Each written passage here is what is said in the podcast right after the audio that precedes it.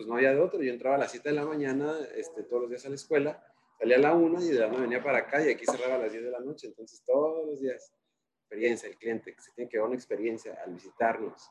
¿Qué experiencia? La música, el, el servicio, la comida, o sea, es, es un conjunto de todos. Hoy falta una estufa, compra estufa.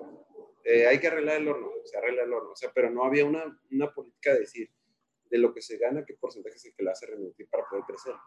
Todo es que me he metido en la construcción, me he metido en la cocina, me he metido en, en todo. Al principio, cuando no hay capital, pues hay que meterse en hacerla de todo, ¿no? Hola, feliz jueves, bienvenidos a un episodio más de Platicando con Yaque. Hoy me acompaña René Serrano, quien es dueño de mi lugar favorito de pizza artesanal en Tijuana, Baja California, la Taberna Dillon. La primera vez que vine aquí fue el cumpleaños de mi amiga Areli, quien es nuestra amiga en común, y me encantó la comida y el ambiente. Que meses después empecé a organizar mis cenas de cumpleaños aquí, yo creo que por cuatro o cinco años consecutivos. Para mí este lugar es más que un restaurante, es un lugar especial donde tengo muy bonitas memorias. Y bueno, ya, le quiero dar la bienvenida a René. ¿Qué onda, René? ¿Cómo estás? ¿Cómo estás, Bienvenido a Jackie? Platicando con Yaque. Qué gusto tenerte por aquí. Cuéntanos un poquito de ti, de tu historia, dónde creciste. Un poquito de mi historia. eh, yo nací en la Ciudad de México, eh, con, tengo dos hermanos. Todos nacimos en la Ciudad de México. De ahí eh, nos mudamos unos años a una ciudad muy cercana, que aunque mi papá trabajaba en, la- en- en el DF en aquel entonces, eh, nos mudamos a Pachuca Hidalgo, que es una ciudad que está como a una hora. Ajá. Eh, ahí pues prácticamente mi papá tenía que ir a trabajar todos los días a, a- a México, pero pues un mal día se tuvo un accidente automovilístico y falleció cuando yo tenía 12 años. Entonces, eh, en ese momento, como la familia de mi mamá es de aquí de Tijuana, y mi mamá es de aquí, pues tomó la decisión de, de que nos vinimos para acá. Eh, vivimos unos años en San Diego y, eh, y otros años acá en Tijuana. Ujú. Entonces, yo estudié la prepa en San Diego, pues ahí aprendí más o menos a hablar inglés Sí, sí, sí. conocí muy buenos amigos. Y después entré a la universidad acá en México, en Tijuana, en CETES Universidad. Ujú. Yo estudio negocios y a la par abro, eh, abro el restaurante, abro pues este, este- esta ubicación que es, Ajá. que es el Dillon. Eh, eso fue en el año 2008. Y todavía eras estudiante. ¿Cómo fue esa transición o cómo fue esa experiencia de... Pues fíjate que sí fue un poco difícil. El, el- el tema era que mi mamá en ese entonces fue la que me apoyó con el capital para, para abrir es- esta sucursal y pues no quería como que desaprovechar, ¿no? O sea, Sí. o quedarle mal a- a- al esfuerzo que ella estaba haciendo para ayudarme a emprender. Entonces, pues no había de otro. Yo entraba a las 7 de la mañana este, todos los días a la escuela, salía a la 1 y de la 1 venía para acá y aquí cerraba a las 10 de la noche. Entonces, todos los días.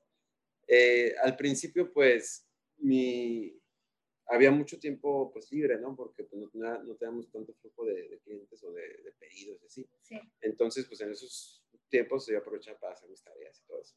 Y al principio, ¿cuántos empleados tenías? ¿O eras tú y haciendo las masas y todo el pedo? Yo empecé siendo yo y, y otra persona.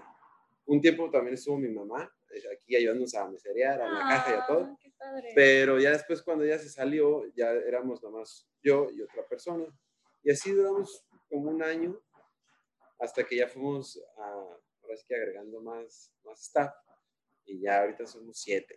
Güey, felicidades, güey, qué chingón. Sí, Sí, es que la neta está muy padre aquí el ambiente, está muy rica la comida. Yo de aquí no salgo.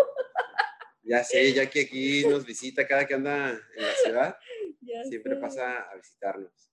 Manches. Y, y- y te agradezco de que, o sea, desde hace muchos años, siempre cuando tienes chance, pues vienes aquí y echarnos un- una cervecita, ¿no? Sí, güey, está bien rico. Claro. Este lugar está padre porque la música está rica, la comida está rica y el vinito y la chevecita, o pues si no tomas agüita natural o soda, ¿no? Pero es eso, e- es la experiencia que uno como cliente se lleva y, y las memorias que vamos creando.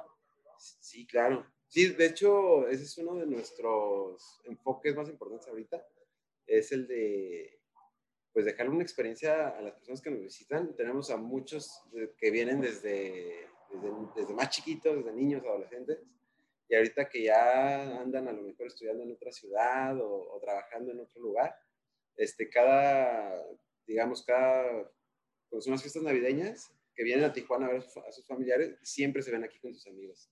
Eso es algo que nos encanta. Es como el lugar de reunión, ¿no? es como el lugar de reunión de, de, los buenos amigos. Sí, sí, sí. Ey, te ven el Dillon. ¿Cómo nace la idea de abrir una pizzería artesanal? ¿Desde chiquito visualizaste tener un negocio o desde chiquito visualizaste tener una pizzería? Mm, yo creo que siempre por mis padres ha habido ese, como ese chip de emprendedor, porque ellos también habían tenido restaurantes que cerraron, este, pero pues tuvieron como que las agallas de, decir vámonos, ¿no? Tomar riesgo. O otro tipo de negocios, pero siempre ha estado como que en la familia ese chip. El, el concepto, ese sí surge de, de, un, eh, de un viaje que yo hice y que había un lugar donde vendían las pizzas en el horno de piedra y, y la cervecita y todo eso. Y dije, bueno, pues esto no hay en Tijuana ahorita. Este, no había. En el 2008, bueno, 2008 que abrimos, pues no había ningún lugar que hacía al horno de piedra y a la leña, las piezas. Entonces de ahí surgió el concepto. De ahí surgió el concepto. Digo, ya, ya traía yo el chip acá de, de querer hacer algo pero no sabía qué, a veces decía una cafetería o otra cosa, ¿no? Pero después el concepto me gustó y... Te enamoraste de la idea. Y, y, tú fuiste el que empezaste, o le dijiste a tu mamá, oye, aconsejame cómo hacer la masa, o tú empezaste a ver videos, tomaste clases de gastronomía. Eh, tomé clases, tomé clases de, de lo que es de las masas y todo eso. Fui justamente con unos italianos a la Ciudad de México. Ah, no manches. Ellos fueron los que me dieron el, el, primer empujoncito. Eh, ahí aprendí más o menos las, las técnicas, la amasada, la estirada, más o menos algunas recetas. Y de ahí me fui, de ahí me fui y, ya fueron colaborando conmigo otras personas que ya le sabían al, al tema de, de, la cocina. Yo la verdad empecé, no sabía ni, ni hacerme un cereal. Pero ya ciertas personas me estuvieron como que guiando, me dijeron, puedes hacer una pizza así, puedes hacer una pizza así. Y ya inventamos ahí nuestras, nuestras propias eh, recetas. Que tienes la salsita bien buena, ¿no? Ah, no sí. ¿Con qué chile usas? No sé, pero está picosita, pero está bien buena, como que pica, pero le quieres Sí, ese es uh, un poquito nuestro sello de, de la pizza, porque esa salsa me enseñó mi abuela a hacerla. Como te dije antes, mi familia tenía restaurantes, teníamos un restaurante de comida china. Mm. Entonces se dio una salsa de chile de árbol con ajo, que mi abuela una vez me la hizo para las pizzas y dije, wow, o sea, súper bien. Y a, y a, raíz de ahí fue cuando se implementó. y ahora la damos para todo. y la gente ya viene de que no, si no hay salsa, no quiero pizza. Sí, es como ir a los tacos y limonar. Exacto, sí. Cuando vengan aquí, pidan esa salsita porque le da un saborcito extra y súper rico a la pizza. Sí, claro. ¿Qué significa Dillon? ¿Por qué ese nombre? Ok, el nombre nació eh, de mi nombre. yo, yo, me llamo Juan René. Entonces yo tengo muchos familiares en México y en Pachuca que me dicen John. En vez de Juan, yo me dicen John o Johnny. Entonces de ahí surgió, eh, al principio hacer la taberna de Juan y ya después le, le cambiamos ahí el, el, lugar de D, D y Juan John. Entonces la taberna de John. Y ya después se juntó, ah, porque era separado, de hecho así era al principio, ah. John, y después lo juntamos. No. Dice como la, la pizzería de John. No, Ah, ok, qué interesante historia. Yo no sabía, pero es porque sí, la verdad no. Como que la taberna de Juan está curada, pero ¿cómo fuiste como que...? Sí, fuimos jugando ahí con las palabras y todo hasta que se hizo el billón. Cuéntanos qué es lo que hay detrás de un restaurante, lo que los clientes no ven. Pues es que son muchas cosas. Es el, por ejemplo, la preparación. O sea, muchas gentes dicen, no, pues en 10 minutos quiero mi pizza, ¿no? dame dos piezas para llevar, ¿en cuánto tiempo me las tienes? No, pues si le decimos a lo mejor en 25 minutos, ay, tanto, no, pues se antes. ya tengo hambre. Ajá, y, claro, todo el mundo quiere las cosas pues, rápidas, ¿no? Y, y, sí las tenemos rápidas, pero hay un, un, proceso antes de, ¿no? O sea, es desde, pues la verdura no la puedes tener así como que más de dos días porque se te hace fea, ¿no? Sí. Tiene que ser fresco. Eh, las porciones de todo, desde la masa, la salsa, el queso, lo que le pones encima, todo ya todo viene bien porcionado para que siempre salgan igual. Entonces esas son cositas que, que aunque no son complicadas, pero sí son laboriosas. Eh, de ahí también, pues las compras, las compras estar surtiendo pues casi a diario para, para que no falte nada. el ambiente, el, el servicio, eh, la calidad de los alimentos, la experiencia que se da el cliente, como bien lo dices, que en realidad es lo que más nos importa, que el cliente se vaya contento, se vaya de que me atendieron bien, comí bien, está bueno el ambiente, la, la gente que hay ahí este, es, es, gente que a lo mejor tenemos cosas en común. Entonces, es, es eso, es, es, un conjunto de, de, todas las cosas. Varios detallitos. Sí. Y me imagino que han tenido como que no todo es este miel sobre hojuelas y han tenido experiencias intensas con algún cliente que yo no quería esto. Sí, claro, no, falta que hubo una equivocación, que la pieza se doró de más, que salió más esponjada o que eh, el chef se equivocó o el mesero le trajo otra cosa que no era. O sea, eso siempre, pero nosotros eh, no, nos, no nos enfocamos en eso. Si el cliente pide que le cambies algo, la instrucción es, si el cliente no le gustó, descuéntaselo o, o cámbiaselo por algo más. Y ya, o sea, sin preguntarle. En la situación actual, muchos dueños de negocios se han visto en la necesidad de cerrar. ¿A ti qué te ha funcionado para mantenerte activo? Mm, pues yo creo que es una, la clientela que ya tenemos, que pues, la verdad eh, la hemos mantenido, nos siguen, eh, no nos han dejado morir. Son eh, fieles. son fieles, sí. Tenemos muchos clientes muy recurrentes, que es lo que nos ayuda mucho. Eh, otra cosa es la, pues, la administración. Eh, también ayuda mucho que tengas a lo mejor cierto colchón para los momentos difíciles. Que eso, digo, no, no, no, no, es en restaurantes, en cualquier empresa tienes que tener mínimo seis meses para sobrevivir, por lo menos de la renta y de tu, el pago de, tu, de tus empleados. Sí. Eh, eh, yo creo que eso y, mantener nuestra calidad. Eh, manejamos precios bastante accesibles, de calidad de la más alta. Entonces, yo creo que esa combinación se nos ha mantenido bien, firmes y con buenas proyecciones de crecimiento. Te voy a platicar una, una historia que, que, acabo de descubrir o que acabo de, de, darme cuenta, ¿no? De una cosa bien importante. Yo muchos años, llevamos dos años aquí, este, pensamos que el, el, negocio en el que estábamos era el de venta de alimentos y, bebidas. O sea, todo me ah, ¿a qué te dedicas? No, pues vendo pizzas o hago pizzas y, y tenemos bar y, y, vendemos bebidas y esto. Este, y, y, así siempre me preguntaron, ¿a qué te dedicas? ¿A qué te dedicas? Hasta que entro a un curso, a una, digamos, un, una maestría o, algo así. Y, y, me cambian el chip, me cambian el chip. Entonces ahí, ahí fue donde yo me di cuenta que yo no me dedico a vender ni pizzas, ni, ni, cervezas, ni nada de eso. Lo que vendemos es experiencias, experiencia del cliente, que se tiene que dar una experiencia al visitarnos, qué experiencia, la música, el, servicio, la comida, o sea, es, un conjunto de todo. Una vez que una persona viene, porque como ya lo dije, yo vine aquí por Areli, pero luego yo llegué y luego traje una prima y luego mi prima ya venía sin mí y ya venía con sus amigas y todo lo que se va formando, pues son cadenitas, cadenitas, cadenitas, y a todo el mundo le va gustando. El otro día me habló mi prima, ah, yo encargué una pizza y yo, pero no me invitaste, es como que yo te llevé a ese lugar. Sí, yo creo que esa, ahora sí que es el, el objetivo, que una vez que nos conocen, eh, pues no, a lo mejor si no son clientes, tan recurrentes, pero que puedan venir pues seguido, a lo mejor ordenar pizzas de, nuestros medios de, de, venta, en las, las apps, o, o, pedir por teléfono, o, o, venir a sentarse a hacer una reunión, o sea, de cualquier manera, pero...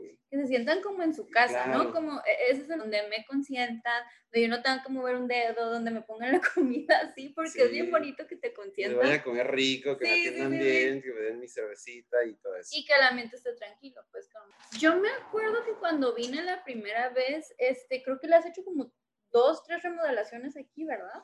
Sí, eh, el lugar empezó pues un poquito más chiquito de lo que está ahorita nos cabían alrededor de 20 personas en, la primera etapa. Después lo ampliamos y ya le cabían como 40, o el doble, porque extendimos la terraza, que es de aquí donde estamos. Y después lo volvemos a ampliar. Ah, bueno, no lo, ya no lo ampliamos, pero nomás lo cambiamos de, como lo remodelamos. Y, y ahí como que ya le entraron más espacio para meter más mesas. Entonces, ahorita le caen como unos 60. No, pues sí, la neta sí les queda súper bien, súper bien, súper bien. Y este, ¿tienes planeado abrir hacer una franquicia o tienes planeado dejarlo así como que sea así único Dillon aquí? No, los planes ahorita son eh, sí abrir más, más este, sucursales. pero no en el modelo de franquicia. Yo, yo más bien lo que estoy adaptando ahorita es un sistema de, de digamos, de líderes de unidades de negocio. Entonces, en, cada, en cada ubicación va a haber un líder que va a ser el, el gerente y va a ser el socio. Entonces, de él van a depender los números y, y él se va a encargar de operar cada unidad, pero va a ser directamente con esa persona, o sea, a través de contratos. Bueno, sí contratos, pero no de franquicias. Porque las franquicias luego las sueltas y no las operan como deben, o, o, si no les gusta, te quitan tu nombre y hacen lo mismo o se pierde eso, ¿no? O se pierde. Entonces, si, si, de alguna manera yo estoy involucrado sin tener que meterme en la operación, podemos seguir manteniendo lo que es la calidad, lo que es la, la calidez del personal, la experiencia que es la que queremos transmitir al final de cuentas. Exactamente, sí, sí, sí. Son la, esos son las, los, los, planes de crecimiento. Me gusta. Y este año empezamos con una sucursal y probablemente una en Valle. ¡Uh! Felicidades. Aquí en Río, ¿verdad? por aquí, por Plaza Río? Vamos a, vamos a ver una en Zona Río. Ah, muy bien, muy bien, muy bien. Felicidades. Muchas gracias. Ahí voy a estar. Yo me imagino que está difícil. Eh, eh, pues, es, un negocio, es tu bebé. Es como... Exactamente. Aquí está mi bebé, este, ¿me lo puedes cuidar? O, ay, te puedo entrenar, pero obviamente tienes el medito. Claro. Es por eso que tienes que variabilizar al líder, entregándolo de cierta porcentaje de, de acciones porque de esa manera ellos están bien comprometidos con el crecimiento y con llegar a las ventas que tienen que llegar. Mm. Y mantener pues, los, niveles de, calidad y de producción que se tienen que hacer, los procesos.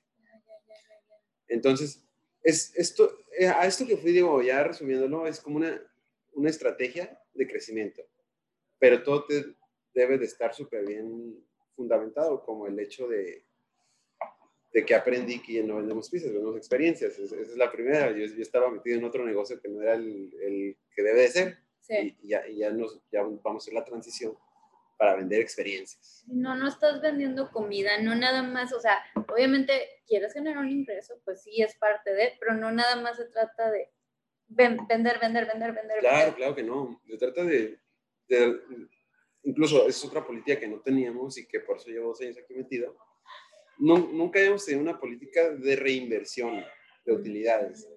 O sea, es decir, siempre de que, ay, pues es que falta esto, bueno, lo compramos. Hoy falta una estufa, compra estufa. Eh, hay que arreglar el horno, se arregla el horno. O sea, pero no había una, una política de decir, de lo que se gana, qué porcentaje es el que lo hace reinvertir para poder crecer. Que al final de cuentas, las empresas que crecen tienen que reinvertir por lo menos el 50% de lo que generan cada mes. Y, y, nosotros pues no teníamos esa política y ahora ya la vamos a implementar mm. para empezar a invertir en donde, se, en donde se tiene que invertir, que nos puedan hacer crecer, aumentar ventas, eh, expandirnos o aumentar nuevas, nuevas cadenas de negocios. qué interesante. Sí, o sea, primero, e, eso es más por la parte técnica de finanzas o parte personal, que siempre lo primero que tienes que hacer es pagar tus deudas. Sí. Y después tienes que tener seis meses de, para vivir eso, digo, en cualquier empresa, cualquier persona física, paga tus deudas, después seis meses para vivir. Y ya después empiezas a, pensar en invertir aquí, allá, o, ¿Y tú manejas tus finanzas o alguien te ayuda con eso? O sea, ¿tienes tu administrador? No, eh, claramente yo las manejo muy mal, pero va a cambiar. Ya lo voy a manejar un poquito mejor. E, está eh, chingón, pues, que que, estás evolucionando, pues. Sí, claro. Eh, yo creo que este año vienen eh, muchos cambios, muchos cambios de cosas que hacíamos, pues, mal, que no sabíamos ni que hacíamos mal, porque muchas veces las haces porque así vas aprendiendo, así las hacen tus papás, o, o, así las hace algún tío, y pues dices, ah, pues él las hace yo también pero no, no tenemos el porqué ni el, ni el qué estamos haciendo, como lo que te digo, la reinversión, o sea, ¿cuánto, qué porcentaje de reinversión? Algo, es algo que no es tan complicado, pero nadie, nadie lo tiene en la cabeza nunca. Solamente si quieres crecer, es algo muy importante. ¿Qué has aprendido en estos años como dueño de un negocio? Pues lo primero que aprendí fue la perseverancia. Este negocio tardó, ¿qué te puedo decir? Casi un año en, en llegar al punto de equilibrio. O sea, hace que yo venía a trabajar y perdía dinero. Eh, cuando te digo que venía después de la universidad, yo estaba aquí y aparte estaba perdiendo dinero porque no, a veces no me alcanzaba para, para la renta, no me alcanzaba para X o Y. Entonces, esa es la primera. O sea, que si ya, si ya empezaste un proyecto, hay que seguirle hasta que crezca. O sea, no es de que, ay, pues es que no se venden las pizzas. Yo creo que ya voy a cerrar. Ah, Este, esa es la primera, ser perseverante, pues, ser luchón. Y pues ya después he ido aprendiendo cosas de administración, de, de cómo lidiar con gente, de, de- de cómo ahorita lo- en lo que me voy a enfocar más es en mentoría, mentoría de mis líderes, en hacer, en hacer crecer pues esta, esta empresa, ¿no? En manejo de, a lo mejor manejo de empleados, pero ahorita sobre todo va a ser manejo de líderes, que, porque yo tengo que hacer que mis líderes se encarguen de hacer todo lo que yo hago y que lo hagan mejor que yo. Ese es, ese es mi, esa va a ser mi chamba ahora, ¿no? Tu misión. mi misión. Eh, pues de todo es que me he metido en la construcción, me he metido en la cocina, me he metido en, en todo, en todo me he metido. Al principio cuando no hay capital, pues hay que meterse en hacerla de todo, ¿no? ¿Es eso? ¿O es hacer de todo, hacer multitask? ¿O nunca hacer nada y tu proyecto se va a quedar aquí en una idea? Claro. Es a lo mejor hacerlo tú, empezarlo tú y, y empezar a delegarlo.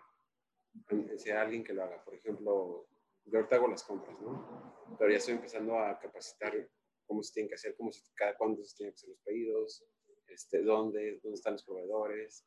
La, la mayor parte de los proveedores que nos pueda enviar a domicilio, obviamente mucho mejor porque no tenemos que gastar la gasolina ni el, Claro. nada en ir a, pues, a traerlo, ¿no? Entonces, todo eso es lo que es- estoy capacitando a una persona que se va a a hacer las compras. Ajá, que va a estar enfocado a eso. ¿Y cómo ha sido? Porque en 12 años de ser dueño de un negocio, digo, te has topado con un chingo de empleados. O sea, ¿cómo ha sido el... Viene un empleado, empiezan y te ilusionas, los entrenas y, ah, güey, qué chingón, Mm. bienvenido aquí a la familia de John. Ahí en tres meses se van. Y a veces no, me imagino que, por lo que he escuchado por amigos que tienen negocios, que a veces ni una llamadita ni nada, es como, güey, pues ya no llegó, Sí, venía ya, a las 12. ya no llegó, ya no contestó. Este, sí, sí me, me ha tocado muchísimas veces así empleados que eh, ya ni siquiera vienen por su último pago, por nada, ya nada más dejan de venir y, y pues ya les hablas y ya no te contestan. Es el, la parte que, no- que nosotros como emprendedores pues tenemos que aprender a, me- a mejorar nuestra relación. O sea, si quiero un chef, a lo mejor de- hablar con un instituto de culinario, mándenme a tres practicantes y el mejor se queda, ¿no? Y, y, pues ya también pagarle un poquito más de lo que le pagan en, en otros lugares para que no se vaya. Invertir, invertir. Entonces ahí, ahí es donde, donde se va haciendo pues un buen equipo. Ujú. Que esa es, esa es una de las más, de las tareas más difíciles de- del, del, que del jefe, ¿eh? porque si no, si no le inviertes el tiempo en, en desarrollar ese tipo de talento en tu organización, pues vas a tener que estar tú y, va- y vas a estar en tu casa y, ay, es que si yo no estoy, no van a hacer las piezas bien. Y, Y, pensando en eso, ajá, y vas a estar de vacaciones y, ay, es que yo creo que mejor no abrimos porque para que no lo van a regar si yo no estoy, si, o si les falta algo, ¿no? O sea, siempre tiene que haber alguien que se encargue de todo, aunque tú no estés. Claro, cuéntanos, o sea, porque veo tu logo y ahorita lo que estamos platicando es como que lo ha, este, en cada remodelación ha rediseñado Sí. su logo, o sea, Rediseñamos arquitectura y hemos rediseñado también el logo. Eh, pues hemos tenido tres. El, ¿y cómo fue? ¿Les dijiste a los diseñadores, pues quiero, o, o te preguntan qué tipo de negocio tienes y ya se los describes y te dan, este, opciones? La, la verdad, este logo ha sido más por propuestas que nos han gustado, más, más de que yo les haya pedido crear cierto tipo de, de, de logo. Simplemente me han dado propuestas y yo pues las he ido seleccionando. No, no, ha sido, no ha sido en base a algún, algún propósito, algo como, como muchas empresas. El logo es en base a tu propósito. Es otra cosa que no- nosotros pues, no teníamos propósito hasta igual este año que ya, ya empezamos con las mentorías, con gente que ya sabe más de negocio. Ya tenemos un propósito. ya tenemos- entonces ya en base a eso ya podemos hacer arquitectura, podemos hacer logo, ya podemos hacer muchas cosas. En todas nuestras nuevas ubicaciones. Esa se va a quedar aquí así porque es la clásica. Sí la vamos a mejorar, sí la vamos a reinvertir, vamos a hacer la terraza más grande, vamos a, a cambiar cierto mobiliario, pero la esencia se va a quedar igual, así como cálida, maderita sí, eh, y todo como eso. Rústico, como ¿no? Rústico, ajá. Ya las nuevas pues, vamos a empezar a, a, enfocarnos más en lo que es nuestro propósito de, del negocio. Y ahorita, para hacer la arquitectura. regresando al tema de los empleados, ahorita estaba platicando, antes, antes de empezar a grabar, estaba platicando con uno de los empleados de aquí de la Taberna de John y mencionó que tiene eh, 12 años aquí contigo desde que empezó, esa lealtad, güey, o sea... sí, la verdad que tengo un grupo, algunos que sí me han durado, y, y, sí, sí ha habido ahí, hay bastante, bastante lealtad de, parte de ellos. Se han ido, unos se han ido y regresado, otros eh, por un periodo de tiempo se van a otra ciudad y luego regresan y ya me, buscan. La verdad es un buen jefe, eso, es buena onda. Ay, qué perro. Pero, como te digo, todo, muchas cosas de las que he hecho han estado mal implementadas o simplemente falta de estrategia. Claro. Eso es lo que ahorita vamos a cambiar. Vamos a hacer la estrategia ya con un rumbo y una visión. Me encanta, me encanta. Te brillan los ojitos cuando lo mencionas. Sí, no, porque ya, ya, ya tenemos ahí los planes de crecimiento de este año, ya tenemos todo. Hmm. ¿Qué consejo le darías a todos aquellos que están o estaban a punto de emprender un negocio sobre todo en la situación actual en la que estamos? Eh, mi consejo sería que emprendan, no importa en qué situación estemos, pero háganlo con estrategia, con conocimiento. Si no saben de algo, lean muchos libros, este, acérquense a gente que a lo mejor tenga experiencia. No lo hagan nada más al, ay, pues es que yo quiero emprender y ahí tengo una lana y vámonos así sin, los ojos vendados, ¿no? Sí. Tiene que ser con estrategia. Si no van a tener la, la capacidad y, estar abiertos a aprender algo que no sabe, pues mejor no emprendan. Eh, emprendan, pero infórmense, aprendan de diferentes cosas que ahorita no saben. Y buscar asesoría, ¿no? También. Siempre, claro, buscar asesoría de gente que ya tenga a lo mejor pues, más experiencia. Eh, lo más fácil es a lo mejor emprender en el mundo digital, que es lo que puede salir más barato. Si, si das cursos de, no sé, de cocina o de, de lo que, de lo que algo para que seas bueno, pues hazlo digital. Hazlo digital que le genera a tu audiencia y a lo mejor de ahí, puedes empezar sin tener que invertir pues a lo mejor unos cuantos millones en abrir una ubicación. Como lo mencionamos en el episodio anterior, este, que se llama Emprendiendo desde casa, que empieza con las herramientas que tienes, ¿no? Si tú eres el, el, la persona con las habilidades de cocina, pero no sabes nada lo técnico de la cámara, güey, pues ni acá mi compa, el vecino sabe, pues que me grabe. Y está la otra persona que sabe de redes, si no sabes de redes, no, o sea, no tiene nada de malo decir no sé y no y, y, decirlo, oye, ¿me ayudas? O métete un curso, un curso de 500 pesos o sea, si no sabes las redes, métete un curso de 500 pesos y aprende a usar Google Ads y Facebook Ads. Con eso va a cambiar el panorama. Sí, sí, sí, sí. ¿Quieren buscar el restaurante en las redes sociales? ¿Cómo lo pueden encontrar? Estamos en Facebook como Taberna Dillon y en Instagram como Dillon Pizza. Muy bien. Nos vamos a, a juntar porque se hicieron en diferentes, así que épocas, pero vamos a juntarlo todo. Bueno, estar unidos. Pizza. Muy bien, muy bien. Estoy por abrir un canal un canal en el que voy a hablar un poquito de mi experiencia que sigo emprendiendo. Voy a dar algunas recomendaciones de libros, recomendaciones de qué hacer y no hacer, eh, de estrategia para, para diferentes tipos de negocio, en especial restauranteros. Eh, el, el, canal se va a llamar Mr. Dillon. Ah. Vamos, a, vamos, a, tener ese nombre, por si nos quieren empezar a seguir. Eh, cuando lleguemos a la facturación de un millón de dólares, se va a cambiar a Master Dillon. Oh, Entonces, va a ser un camino largo, pero pues esperemos que no tarde tanto en llegar. Ahí vas. Ya, el pedo es que ya lo vas a abrir y ya estás empezando y vámonos. Ya está el objetivo. Sí, Así sí, que de, ahí, de, ahí, pues a trabajarle. En 12 años vamos a regresar al podcast y, güey, ¿te acuerdas cuando hablaste del canal? Y mira lo que he logrado, o sea. Exactamente. Así que. Así que estén pendientes. Sigan a René y algún libro, podcast, un video en YouTube que a ti te ha motivado, que, que dijiste, no lo he vuelto a leer, lo he vuelto a escuchar, que te gustaría recomendar? Mm, sobre todo videos. He visto muchos videos de, de, Carlos Muñoz, de, de, marketing digital. He visto de, eh, pues estuvo en su maestría, estuvo en su maestría, nos fuimos a Cancún este, este, este mes, a, a, la graduación, a la mentoría que nos dio, que fue lo que me ayudó a hacer mi estrategia de crecimiento. Creo que eso es lo que me ha cambiado la vida. Ahora estoy leyendo un libro que se llama Tribus, que es en realidad eh, habla del movimiento que tú estás creando, la empresa que tú tienes, quiénes son los que van a ser tus seguidores. Y en base a eso, vas a definir tu éxito. Entonces, estoy leyendo ese libro. Es, un, libro muy, muy pequeño. Y pues, voy a empezar a leer muchos libros porque ahorita el tema es aprender. O sea, te felicito porque lo empezaste, güey. Y empezar, o sea, tomaste la oportunidad. Otras personas hubieran dicho, ¿sabes qué, man? No, ahorita nos esperamos ya que me gradúe. Te, graduaste en el 2012, imagínate haber esperado cuatro años, igual no hubiera sido esto. O sea, y, no podemos pensar en el hubiera, pero es como que este güey tomó la oportunidad y lo hizo. Y ser estudiante es bien pesado y es como tener dos trabajos. Si, era de, de 7 de la mañana, entraba yo a las 7, o sea, me tenía que levantar a las 6 y salía a las 10 de la noche, o sea, todos los días, todos los días de, entonces era un poquito pesado, pero cuando estás joven igual no te pesa, no te pesa mucho. Y ahorita ya todavía, te sales pedo. Todavía los fines de semana me da el lujo de desvelarme. todavía tenía vida social. El todavía tenía vida social, exactamente. No, y ahorita no.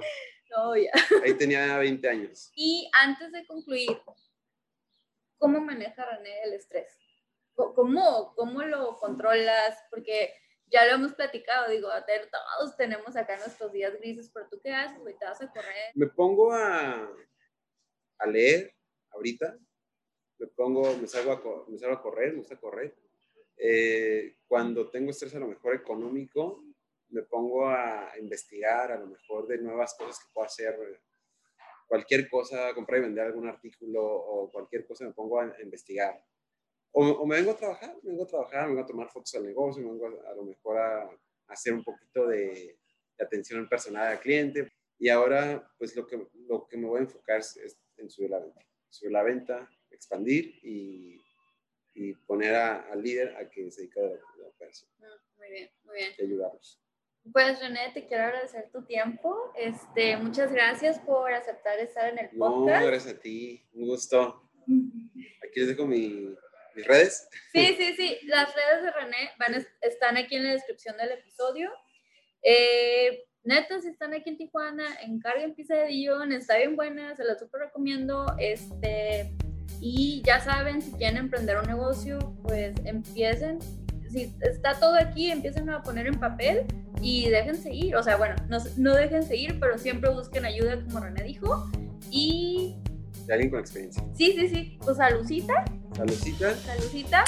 Y bye. Que tengan un excelente día. Muchos saludos a todos. Bye.